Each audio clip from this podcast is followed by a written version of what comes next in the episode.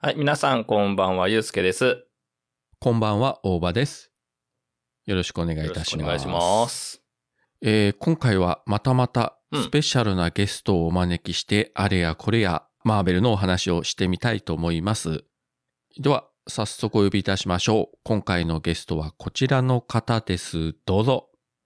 どうも、こんばんは。二人の不安です。いらっしゃいませ。よろしくお願いいたしますよろしくお願いします。よろしくお願いいたします。えー今回はですね、はい。えー実はこちらの番組のアカウント宛てに DM ではい。うん。はい。ゲスト出演希望という形で う、ん。なんかオファーをいただきました。そんな嬉しいことあるんですか本当にありがたいことですよいね。や、なんか、募集してますって言われたんで、なんか、送ってみようかなと思って。いやー、嬉しい。ありがとうございます。あの、ジャ、ジャニーズに、あの、お姉さんが応募するみたいなか軽い気持ちで応募したんだ。ですけど。一応ね、言ったものの、全然リアクションがないと 我々も、あの、心が折れたかもしれませんので、えーちょっと助かりました。あ、よかった。いい、全然。まあ、今回何を喋るかといういろいろ考えたんですが、まず、えータイムリーな話題としてですね、つい先日、えー MCU というかまあディズニープラスの配信2周年記念と絡んで、まあはい。いろいろスペシャルな動きがありまして、はい。えー例えば9月に公開されたばかりのシャンチーが11月12日から早くも配信開始とか、うん。うんまあいろんな特典映像追加とかうんありましたけれども、それに合わせる形でうん、今後のディズニープラスで配信予定のドラマとアニメシリーズのラインナップがドドンと、えー発表されました。はい。なかなかすごいボリュームでですね、びっくりしたんですけれども、ううん。本当にあんなにやるのかなって思いますよね。あ んあんだけ出ると、しょまあやるんですよ、けど。まあ、すでにあのタイトルは発表されてた、あのーシーハルクとか、はい。はいムーンナイト、ミズ・マーペル、えーシークレット・インベージョンとか、うんそういった作品は初めて今回、あの、映像が発表されまして、うん。うん。うん。えーニック・フューリー、ヒゲ生やしてるやんというのが、渋なってちょっとイ。メージ違うぞと、う。うんん。いうところとか、うん。ハルクが、あの、エンドゲームの時のあの状態のハルクでチラッと出てたけど、確かに。でもシャンチーの時にはブルース・バナーに戻ってたし、どうなってるんだ、そのあたりはとかね、もうすぐファンはそういうところをね、ちまちまと気にするというねねマニアというか何と言いますか。はいはい。まあそういった中で、あの、また今回タイトル自体も、あの、初めて発表された作品もありまして、はい。はいはい。で、ちょっと驚きましたのが、いずれ MCU に合流しますとずっと言い続けておりました X メンがうん。ついに発表になりまして、正式にね。はどうやって絡ませるのかなと思ったら、なんとびっくりのアニメシリーズという。はい。びっくりでした。しかも、昔放映されてたそのテレビアニメのなんか続編ですか、あれは。あれはどういう位置づけなんでしょう？僕ちょっとあ、ピンと続きてない。編なんですかねあの、元のやつとは違うんですかね？どうなんだろどうなんですか？自分もその X メンのアニメとかいうの全然見てなかったんで、あうんの映画しか知らないので、う。ロゴ、ロゴあってたんですか ?X メンってロゴ？ありましたね。で、右下に97って書いてあったじゃない書いてましすか。あの、97は多分後付けなんですよね。ああ。もともとの X メンのあの、その昔やってたやつは、あの X メンだけだったはいはいはいんで、はい。はいはいはい。というのはですね、私の、私のあの二人の不安の、マー、マーベル元年が X メンのあのアニメシリーズだったんですよ。バッチリのタイミングで。ちょっと聞きちょうど。高校生の時にやってたのを見たのが、私のその、マーベル始まりなんで、すごい 感慨深いところがあるんですけうど、わ もうだから、え ?20、25年、6年前のやつですね、97年ーだから。え、それって97年公開のアニメやったんですか？そう、ちょうど、で多分、詳しくは、そあの、本国との時差でわかんない。んですけど、はい。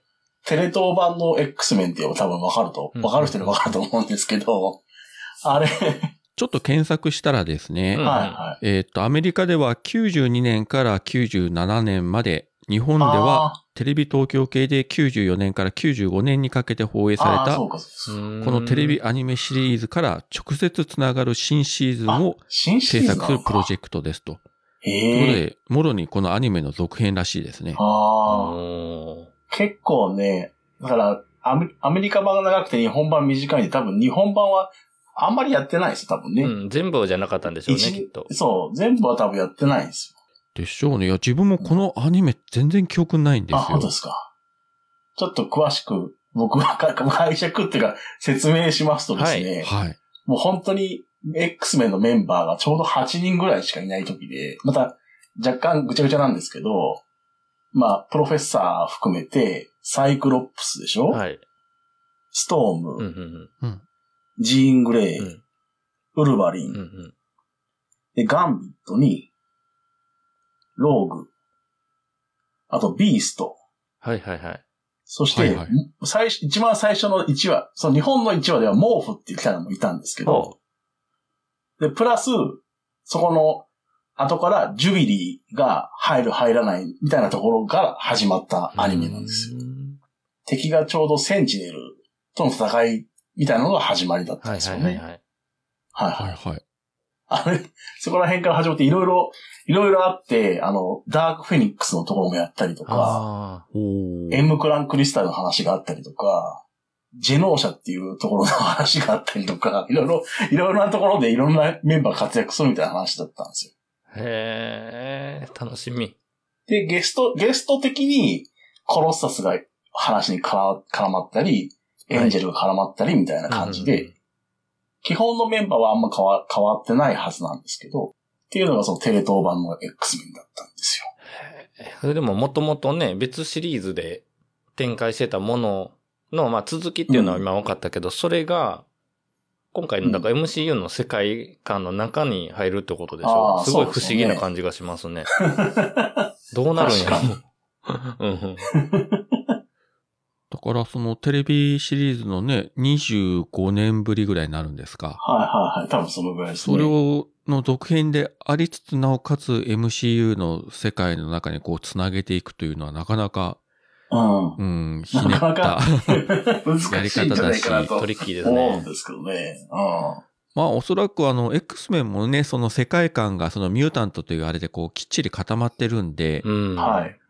ポンと今のあの MCU の中にミュータントという存在が急に出てくると違和感がありまくりなんで、そうですよね。多分いわゆるあのマルチバースの設定使って別世界とこうつなげるのかなというふうには思ってたけど、そこっすよねそうですね。。も、これが実際どうなるかはね、本当見てみないとわからないんですけれども。うんもともとだってあのね、MCU のあの、ワンダとかね、はいはいはい。あそこクイックシルバーはもともとミュータントそうですよね。出身というかね、そうですね出身というか、そういえばそうだ。ね、そうなところがちょっと、なんかね、MCU ではちょっと変わって、二人だけ、二人だけというか、ね、感じになったんで、あんな感じになるのかな？ったら、その、何かの影響でミュータントという能力者が出てきて、みたいな話になるのか、うん。ね、元のアメコミの設定変えてきますからね、映像化するときに。そうですよね。だからあんまり、あの、原作を、こう、知識、まあ、知識入れてきても、割と変わってるうんパターン結構あるようなんで。そうそうそうそう。そうなんですよ。もともとだってあの、アメコミ自体が、原作、原作って言ってもなんか、ふわふわしてるじゃないですか。そうですよね。もう。ですねうん。作者によってもう 自由に変えていいですみたいなそう。基業界なんで。本的にメンバーが死にました。でもそれはクローンでした。でもそのクローンって言われたのが本物で、実際に死んだのは別世界から来たなんとかでした。とか、そういうなんかもう、ぐちゃぐちゃな状況だから、あんまり知識として持っててもしゃあないかなっていうのは正直あると、思うん帰ですね。結構何回も死んでますからね、どのキャラクターうも。ん死んでは生き返り、生き返ったっていうか、それは違うんでした、みたいな 小学生のノリみたいな感じになってるじゃないですか。それとあの、アメコミって日本の漫画とやっぱり一番違うのが、はい日本だと当然作者一人なんだけど、向こうは何人もいるわけじゃないですか、作者が。そうですねそうです。うん。で、人によって書く内容とかね、絵柄も画風も全く違ってくるんで、うんもういわゆるこうシェア作品というか、もううんみんなで書きましょうみたいな世界なので、そこの作り方がやっぱり日本の漫画とアメコミってまずまず違いますよね。ううんん。確か、あれですよね、スパイダーマンのメリー・ジェーンが死んだのも、そうそうそうそう。あれ、その担当してた人が出張かなんかいない時に違う人が殺しちゃったみたいな話でしたよね。確かに。ひでえな。そんなのでいいのかしらって、正直、なんかコンセンサスがなんかないのかなと思うんですけど。今ならあれだけど、やっぱ昔のアメコミはそんな感じでしょうね。まあそうですよね。あんまり、まあ人気がやばい、ちょっと手こ入れしようとか言って、じゃあ、あの人気キャラクターもう一回出すかみたいなところですようね。ん。基本的には。うん。日本でもそのあたりのこうアメコミの情報って、本当に一昔前だったらほとんどわかんなくて、はい。はいはい。こう一部のマニアの方はね知ってるけど、うん。本当普通にそのあたりに本屋でアメコミなんか買えるものでもないし。どういう流れになってきたかというのが、まあそれこそこう MCU の作品とかがだんだんこうヒットしてくると、うんだんだんこうアメコミの原作の情報も入ってきて、読んでないでもこうなんとなく、あ、こういうことだったんだなというのがね、調べるとこうわかるようになってきたと。確かにそうねんそんな感じでね。このキャラ誰みたいなの結構発表されますからね。そろそろメジャーどころも出尽くしてきて。それ言うと、どっちかって言ったら、マーベルよりも DC コミックスの方が昔は有名で、うんそれこそスーパーマンとかバットマンとかうん。ね、うん映。像化何回もされてるし、はいはい。もう大昔のテレビアニメなんかも放映されてたし、あのバットマンの60年代のドラマ版とか自分子供の頃見てましたけど、そっちの方がまだね、情報的には持ってたんですけどね。うん。まあ、マーベルがここまでする前は多分、バットマンとかスーパーマンはなんか、みんな、あ、なんか、情報として知ってましたね。ところ見た見ないは別として、うんうんうんバットマンとスーパーマンは知ってるよ、みたいな。そうですよね。うんやっぱりあの、ドラマとか、まあ映画もそうですけど、うん。まあその、バットマンとか、あとワンダーウーマンとかも70年代にテレビドラマやってたし、そういうのがね、あの日本でも放映されてて、確かあの、ワンダーウーマンの声をユミカオルが吹き替えてましたけどえ、ー、そうなの そうですよ。イメージが。今 DVD がなんか出てるから見れるはずですけど。えー、すごい。だからあの、バットマンはもう完全にコメディ番組みたいなドラマだったし、えー、なんか重苦しい印象がちょっと DC には、今現在はあるんですけどね。うんそうですね。あありますね。今は。ね、スーパーマンとか本当にもっと前、50年代とかそれぐらいのアニメ版が確かテレビで放映されてたのを見ましたけどね。は話飛びますけど、あ。はい。天空の城ラピュタに出てくるあのロボット兵がいたじゃないですか。ラムダだったっけ？はあはあはあはああの、手足長いやつ。そうそう、ルパン三世の最終回にも出てきたあのロボットって、ラあっちがラムダか。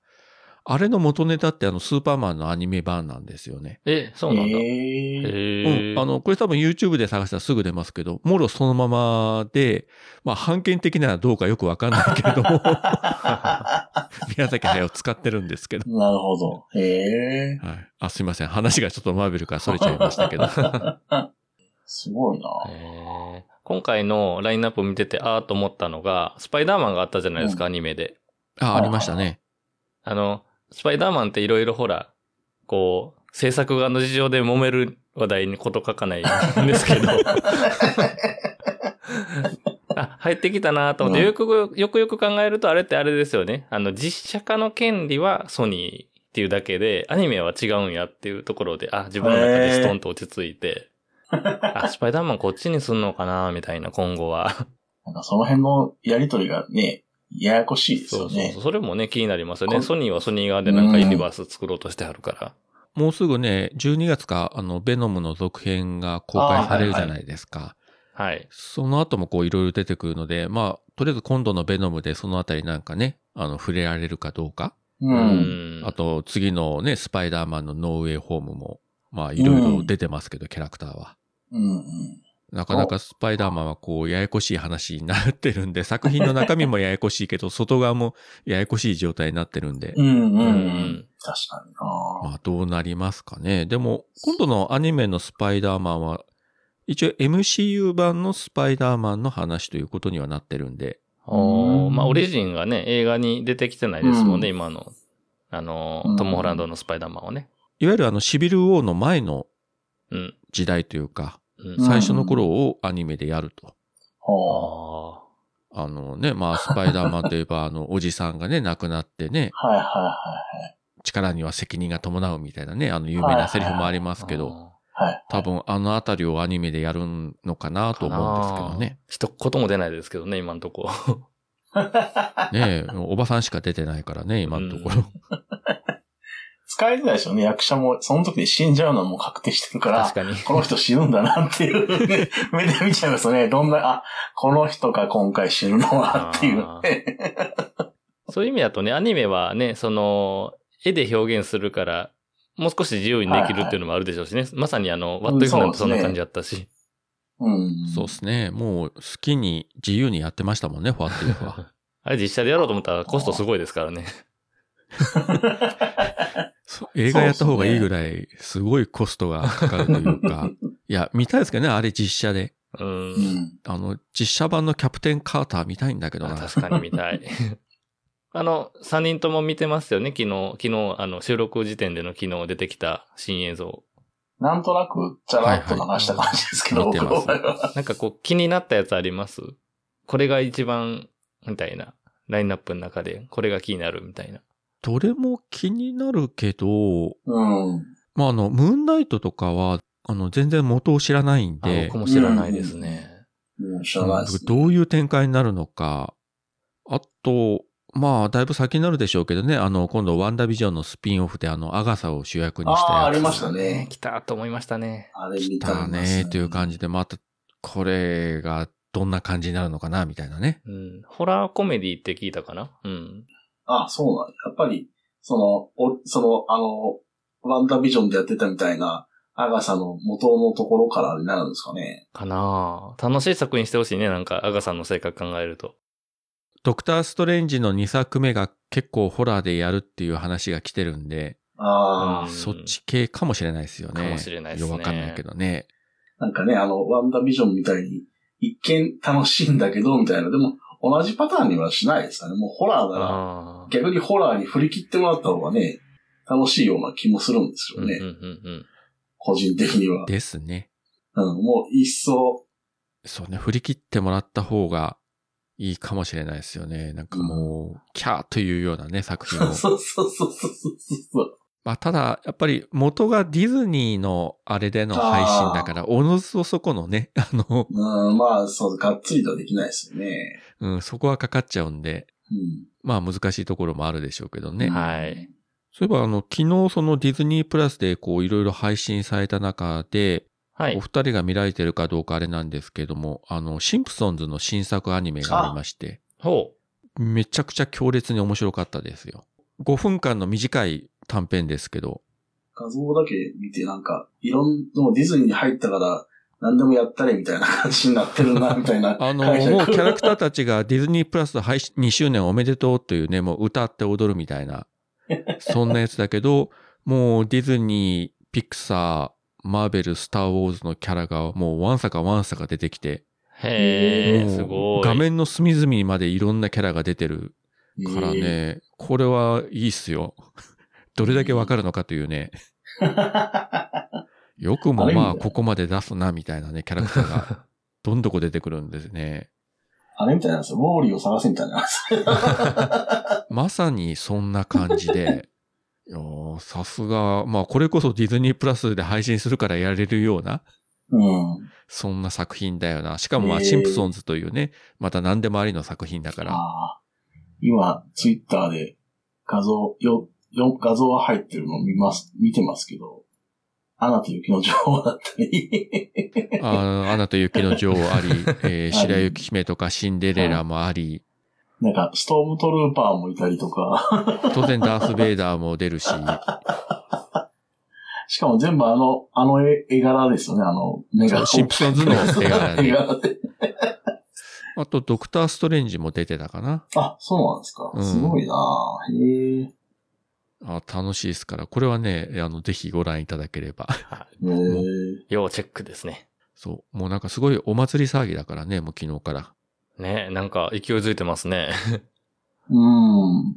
そうそう、今回のそのディズニープラス絡みで言うと、その IMAX のあのアスペクト比での配信というのが始まったじゃないですか。うんうんうんうんうん。見ました。多分これはどこの配信サービスでもまだやってないことで、んね、ネットフリックスとかでも IMAX 版と通常版と両バージョン選べるというね。うん画面いっぱいにね、上下の帯なしで、本当に。うんああ、そういうことですね。ほぼほぼないですね。まあ、わずかに上上下に細い帯が出るぐらいで、うんほぼほぼ目いっぱい見れるし、あの、ああ、いいですね。で、昨日シャンチーを早速見たけど、シャンチーはもうあれ全編 IMAX 撮影だったんですね、あれ。うん、みたいですね。ブラックウィドウとか、あの、ガーディアンズとか見たら、やっぱりあの、シーンによっては、画面のあの、黒帯の部分が変わるんですよあ、ね。そうなんだ。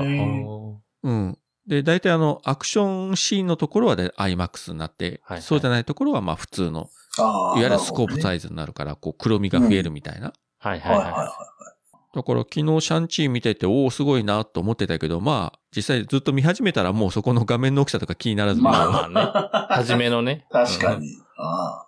初めだけ気にしたけど、あとはもう作品に集中してるんで、もう、あ何が映ったか映ってないかとかいうのはあんまり関係なくなってたけど、やっぱり、まあ目いっぱいね、画面が使えるのはいいですうよね。ん。なるほど。こっから先の新作はきっとね、IMAX 対応するでしょうからね。新しく撮るやつは。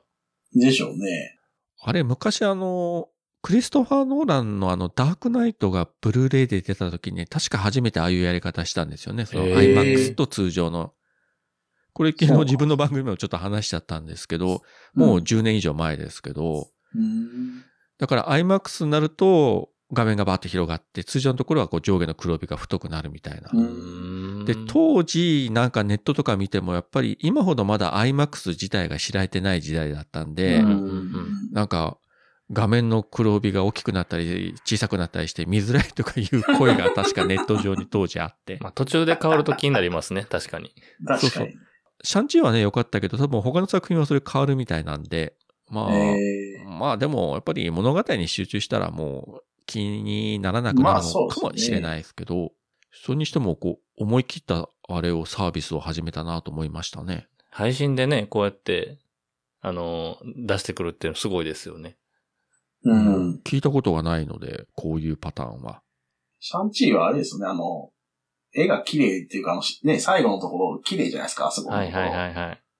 原色、原色とはいかないけど、なんかうんうん自然の感じがすごく綺麗だから、ね、余計に大きい画面で見たら余計に映えますうよね。ん。なんだっけ、あの、た、た、なんだっけ、村のとこですか？そうそうう、ん名前忘れちゃったけど、あの、竹がバーってなるシーンからあの村に入ってくるシーンって、なんかえらい綺麗だなと思って劇場で見てたうんで、ん。あの幻、うん幻想的なシーンが、色合いからね、意識的に当うん然変えてきてるんで、もう、そうですねいわゆるこう桃源郷ですよね。そうそうそうんうんうんう。んうそれう、ん。それまでがなんかビルとかなんかね、仮、あの、何ですか？あの、街並みとか、ああいう、なんかその自然、人工的なとこから、急にそのね、自然というか、あの、幻想的な世界とあの、ね、あの、架空の生き物、あの架空の生き物とかすごいね、もっと見たいなと思ったんですよ、単純に。馬っぽいやつとかね。そうそうそうそう。馬じゃないけれども。狛犬みたいな戦うやつがいたじゃないですか。はいはいはい。いました。いっぱいね、出てきましたね。あの辺の日常生活とかもちょっとね、見たくなるなっていうぐらいの。だから、あそこで思い切って今までの MCU の世界観になかった、こう、いわゆるファンタジー色をドーンと出してきたというのがね、うん。まあこれもフェーズ4の今後の一つの方向性なのかなと思ったんですけど、うん。あれが、あれがありなら、それこそ X メンもなんかどうにかなりそうな感じですよね。確かに他のヒーローたちも。な あ、あれはいいなら、っていう。いや、場合によっては X メンがね、桃源郷に行くかもしれないし。あの世界に、あの世界に。ウルヴァリンが。でも今の MCU だったらやりかねんですけどね。まあ確かに。何やっても不思議じゃないんで、うん。まあ、楽しみではありますけれども。はい。まあ、それにしても、本当にあのストレートに、こう最近まで映画でやってた X メンではなくて、あえて昔のテレビアニメにつなげてくるという、うん。この本当こちらの発想を超えたね、発想でやってきてくれて、いや、頭が下がりますわ。あの、できればね、あの当時の、あの画質でやってほしいですな。あ僕個人的には。今多分、あの、あの、あんまり大きい声で言えないですけど、YouTube とかちょたまにちょこっとあったりするんですけど、はいはいはいまあ、どう見てもね、25年前なんで、若干、ぐちゃっとしてるんですよ。まあま それはしゃあないでも。それがそれで、なんか、個人的にはすごい好きだったんで、97ってついてるね、からにはやってほしいですよね、そこまでね。なんか、なんかありそうじゃないですか。あの、ワンダービジョンみたいはいに1話、2話は最初の映像で、あー3話目からだんだん映画記念になるよみたいな。最終話の頃にはもうバーン繋がるんかいみたいな。そうそう、そこと回みたいなね。うわー期待高まりますね。うん、なんかあり得るね、そういう展開も。うん。だからね、その、最初の言った、あの、えマーベルは人を生き返らせるじゃないですけどね。クイックシルバーもそっから、そっからまた来る可能性も全然ありますからね。ラルフね、ラルフがね。いや、ややこしいな。だそのクイックシルバーはどのクイックシルバーっていう状況だよ。別のピエトロっていうセリフをもう一回聞く可能性があると。そう。え、また別、え、あれとは別なの？みたいな。ワンダービジョンであのピエトロが出た時にもうネット界隈すごい状況になりましたからね。そうわーっという感じで。あの時はすごいかったですね、反応が。それでいてなんか、なんや、モノマネかいみたいな。あの時はあの時でね、あの、ススパイダーマンの、あの、なんだっけ。別の世界から来たっていうのもあれも無声やったし、あの、うまいこと手の上で転がされましたね、我々。うん。金魚鉢みたいなものを被ってるああ、あのミステリオだ。ミステリオ。あ、ミステリオ。ミステリオ。うん。あの、すごい強そうに思えて実は結構小悪党だったという。うん。だって、いいね。あれ、スパイダーマンに対しては結構ね、強気に言ってたけど、あんなもん他のヒーローが来たら一撃で終わっただろうというふうな。そうですよ。多分ね、あの、アイアンマンとか来たら、何をしてるんだ、スパイダーマン。こんなの進めて、マ フローしてるって、リバルサービームペア出して、終わり可能性ありますね。だからそのエンドゲームであれだけ強大な敵を出した次の作品があんな小悪党だったっつうのがまたすごくて。確かにね、あれは。あれでもなんか、結局なんか、未だに何がどうなってあれ、あれこまあそこまでできたのかが、いまいち理解できないですね。僕なんか、幻覚なら、どうにかなったんちゃうのかなとかね。そうね、逆にね、あの魔術とか幻覚と言われた方がわかりやすいけど、うん、そうそうそうそう。ね、なんかあの、合実質成映像やからね。えそう、そう映像でしたよ。え、映像なのみたいな感じになるじゃないですか、あれ。まあそこは大人の事情というところで、まあいまあ、や途中まではね、結構ね、騙されましたけどね、あれもあ。そうですね、うん。ああいう、ダメですね、ああいう、ね、マーベル系、まあ、結構あの、ね、人の良心に踏み込むキャラクター多いじゃないですか。うん。はいはいはい。ロキを代表にしてね、はいはいはいは 裏切り、ね、ネビュラとかも多少やるじゃないですかい。。やるやる。あもう何もしないから大丈夫よって言って、その次のシーンで銃構えたりするじゃないですか。あの人たちって。だからね、なんか、毎回疑うんですよ。だからね、この、本当に？みたいな。大丈夫？そんな信じていいの？って思う、毎回思って、あ、ほら、やっぱり、みたいな感じになるじゃないですか、私って。まあ、ロキなんかはほらもうほとんどお座敷芸みたいなもんで、まあ裏切ってこそのロキ、ね死んだふりしてこそのロキみたいなね。うんはいはいはい。もう何やってもロキだみたいな。うん。ちょっとね、あの、身内が甘いですよね。そう思うんですけど、ロキに対して、あ、ロキに対してはそうは甘いし、ね、ネビュラに対してはガンモーラが甘い、ちょっと甘いんですよ。あの人たちが。わかる。すごいわかります。ね、確かに。うん。甘いね、身内にはもうちょ優しい。っと、もうちょっとさ、あんた殺されかけたんだからさ、ちょっとは警戒しないよって毎回思うんですよ、僕からすると。で、周りからも言われるじゃないですか。本当に信じていいの？って言ったら、あいつは大丈夫だ。もう何も悪いことしないとか言って次のシーンで殺されかけるじゃないですか。なんやねんって話です、毎回。何回もやるからこそのね。うん、まあ。まあどうせするでしょうまあみたいなまあねうん。まあ逆にね、ロッキとか裏切らなくなったら本当につまんない。たうだ、ん。ただのバディムービーで終わっちゃいますからね。いや、だからね、その、ロキのシーズン2も昨日正式発表ありましたけどあり、ましたね。まあちょっとほら、シーズン1でロキが割とヒーローっぽくなったじゃないですか。うん。割と。うん。はいはい。で、じゃあこのままヒーローの道を突っ走るかって言ったら多分まあそういうこともないし、ね、うん本当にヒーローになったら多分面白くなくなるんで、んそうですよね、多分。うん、どうらして。ひねってくれるのか。そうそうそうそう。でも、どっかで今のあのロキがソウと再会したらどうなるのか見たいなという気持ちも正直あったりするああ、し。そうっすよね。まあそれがね、もしかしたら映画の方になるかもしれないけど、確かに。見てみたいですよね。ねえ。この前、あの、ラグナロックを見直したんですけどね。はあ、はあはあ、本当ロキってなんか、いいとこ、いいとこ行きますよね。改めて思ったんですけど、なんか、よう、本当になんかあると、ね、反乱軍のリーダーとか言い出すし、なんかあるとね、いい側について、ね、春子を応援したりとかね。やっぱりこの人は、口で、口で生きてんだなとかって思いながら、生き様ですよ、それがきっと。ロキって、あれですよね。話全然あれですけど。別に能力で騙してるわけじゃないですよね。確かに。確かに。ワンダみたいになんか、ね、マインドコントロールしてるじゃなくて、本当に口だけみたいな感じですね、あの人って。そうそうそう。なあの人能力ってなんかな、ナイフ出すとか、そんなもんですそう、よね。だから時々、時々能力使うと、あ、こんな力あったなって思い出すぐらいですから。そうそうそうそうそう。なんかね、あの、たまに変身したりとかね。そうそうね。うん。なんかしますけど幻見せたりとかね。うん。だうん。からそ、そんなに、なんか基本、だから、なんていうのかな。ロキ、神様というと、なんか、そこら辺のね、詐欺師の人間とあんま変わらないんじゃないかなっ 実は変わんないというね。うん変わらないですよね。なんか神だって言ってみんなが敬うからそうしてるだけで別に本人に特別な 能力がそんなにあるともあんま思えないなと毎回思うんですけどね。エターナルズを見たら、はいは結局アスガルドの人たちって言うほど神様じゃないよなというのがね、分かっちゃって。そうですねうんうんうん。